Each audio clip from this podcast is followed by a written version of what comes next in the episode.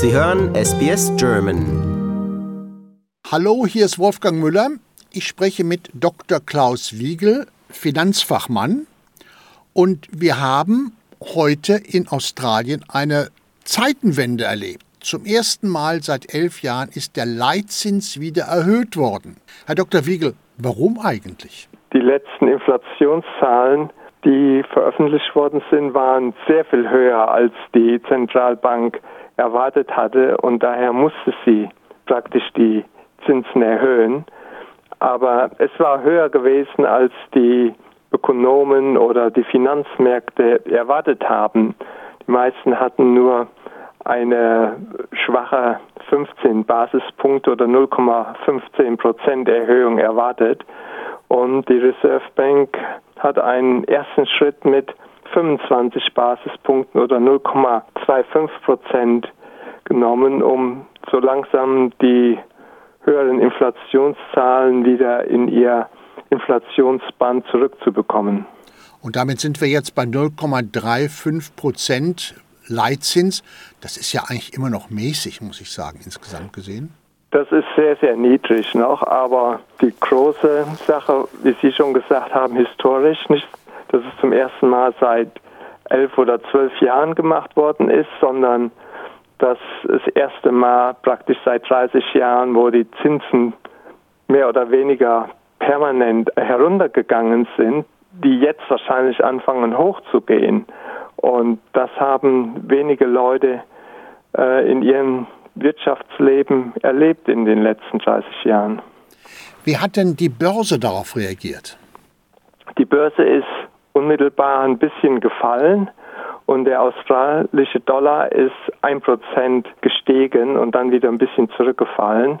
So, die Börse und die Finanzmärkte, die Foreign Exchange Märkte waren überrascht, dass die Zentralbank viel stärker die Zinsen erhöht hat, als man erwartet hatte. Und dann kann man wohl annehmen, dass diese Erhöhung des Leitzins auch auf zum Beispiel Hypothekenzinsen und alle möglichen anderen Zinsen durchschlagen wird. Zunächst auf die Hypothekenzinsen. Ich nehme nicht an, dass die Banken ihre Einlagenzinsen sofort erhöhen, aber die Frage ist praktisch nur, wie lange es dauert und welche Bank das zuerst macht. Aber für viele der sehr hochverschuldeten Hypothekengläubiger ist, dass äh, wahrscheinlich eine 0,25-prozentige Zinserhöhung bald kommen wird.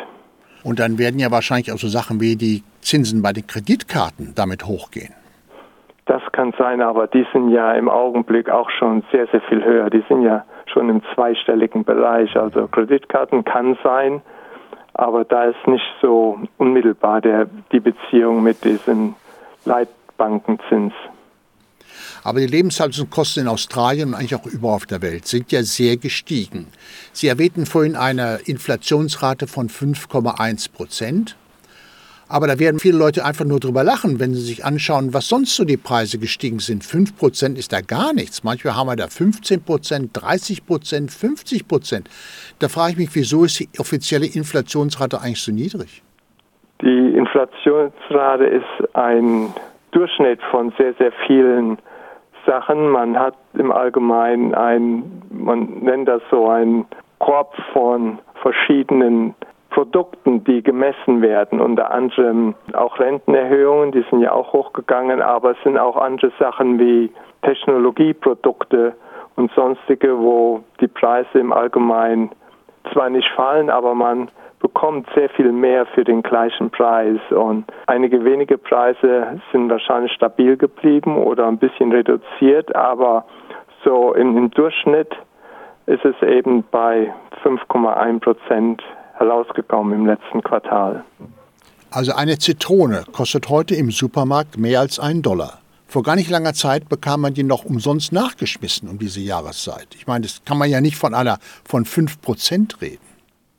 Nein, nein, viele Einzelpreise sind sehr, sehr viel stärker geworden. Und das andere, was manche Leute sagen, ist, dass diese Inflationszahlen nicht die Lebenserfahrung widerspiegeln.